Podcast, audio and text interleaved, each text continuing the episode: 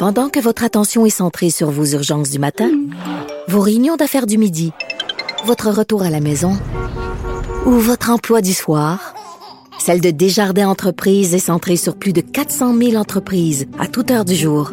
Grâce à notre connaissance des secteurs d'activité et à notre accompagnement spécialisé, nous aidons les entrepreneurs à relever chaque défi pour qu'ils puissent rester centrés sur ce qui compte, le développement de leur entreprise.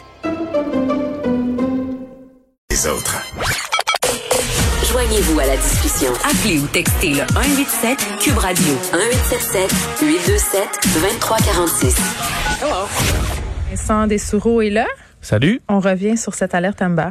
Oui, euh, qui est euh, réglé. En fait, ça a été très très rapide. Hein, si vous avez vu sur votre téléphone, sur les télévisions, euh, euh, c'est cette alerte Amber un peu plus tôt aujourd'hui. Ben, en quelques minutes après, on confirmait que Xavier Labrec, 22 ans, avait été retrouvé, arrêté. Lui qui aurait donc enlevé un enfant de deux mois, qui bon, qui s'appelle Wesley Labrec, seulement deux mois. Et bon, ils étaient recherchés. Il aurait été retrouvé dans le coin de Shefford.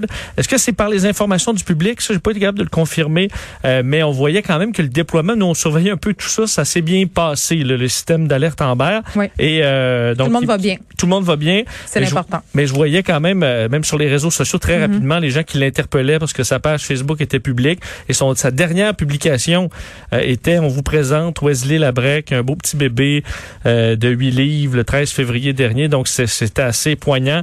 Qu'est-ce qui s'est passé dans ce cas-là? On le sait pas, mais le bébé est et.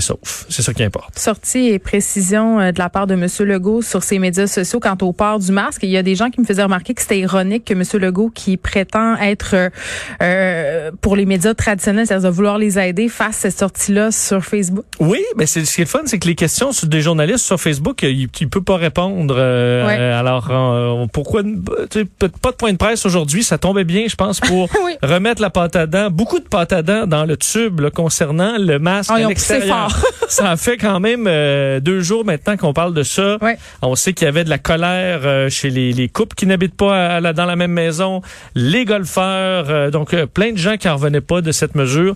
Mais François Legault a fait une petite précision, mais la précision, Geneviève, en gros, ça, ça corrige un peu tous ces problèmes. C'est qu'on revient comme avant. Ben, on revient un peu comme avant. En fait, on dit, euh, il explique dans son quand même un, bon, un long, long, un long texte, une page au complet sur ben, Facebook. C'est un statut fleuve, moi, que oui, j'appelle. Oui, un bon statut disant qu'il a demandé de préciser le décret pour que cette obligation s'applique seulement aux situations où il peut être difficile de respecter en tout temps la distance de deux mètres avec des personnes qui n'habitent pas avec vous. Dans une situation où on est certain de toujours rester à plus de deux mètres, comme par exemple le tennis, le golf, assis dans un parc, pas nécessaire de porter le masque. On se comprend aussi. on se comprend, mais on se comprenait clairement on pas. pas bien ben hier. On se comprend aussi qu'un couple qui n'habite pas à la même adresse, mais qui entretient des relations intimes, n'a pas à porter un masque. Pas plus qu'une personne seule qui s'est greffée à une bulle familiale. Et même chose quand deux personnes marchent ensemble, mais à bonne distance.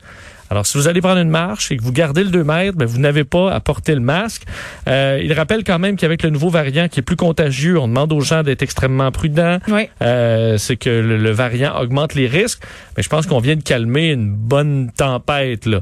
Euh, parce qu'on voyait aujourd'hui tout le monde sortir, entre autres dans le milieu du golf, euh, où on n'en revenait pas, les couples, les compagnies.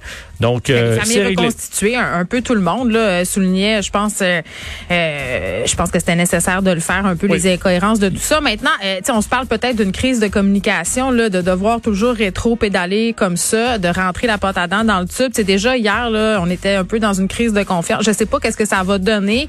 je sais qu'on a engagé aussi un stratège à M. Arruda qui répond souvent pas ou à côté de la question. Oui, Il faudrait des ben, explications claires. Là. Ça dépend. Il y a quand même, oui, on n'aime pas ça reculer. En même temps, ça montre peut-être une certaine humilité d'être capable aussi de reculer plutôt que s'obstiner. Alors euh, là-dessus, on peut leur donner ça. Ah, Quand on a une mesure qui fonctionne pas, qui est vraiment pas acceptable, on n'hésite pas à revenir. Il s'assume, M. Legault. oui, mais ils en ont pris des mesures beaucoup dans 14 mois. Des fois, euh, oh faut revenir. Ouais. Vincent, on t'écoute dans quelques instants avec Mario. C'est tout pour nous. On se retrouve demain à 13h. Merci d'avoir été là.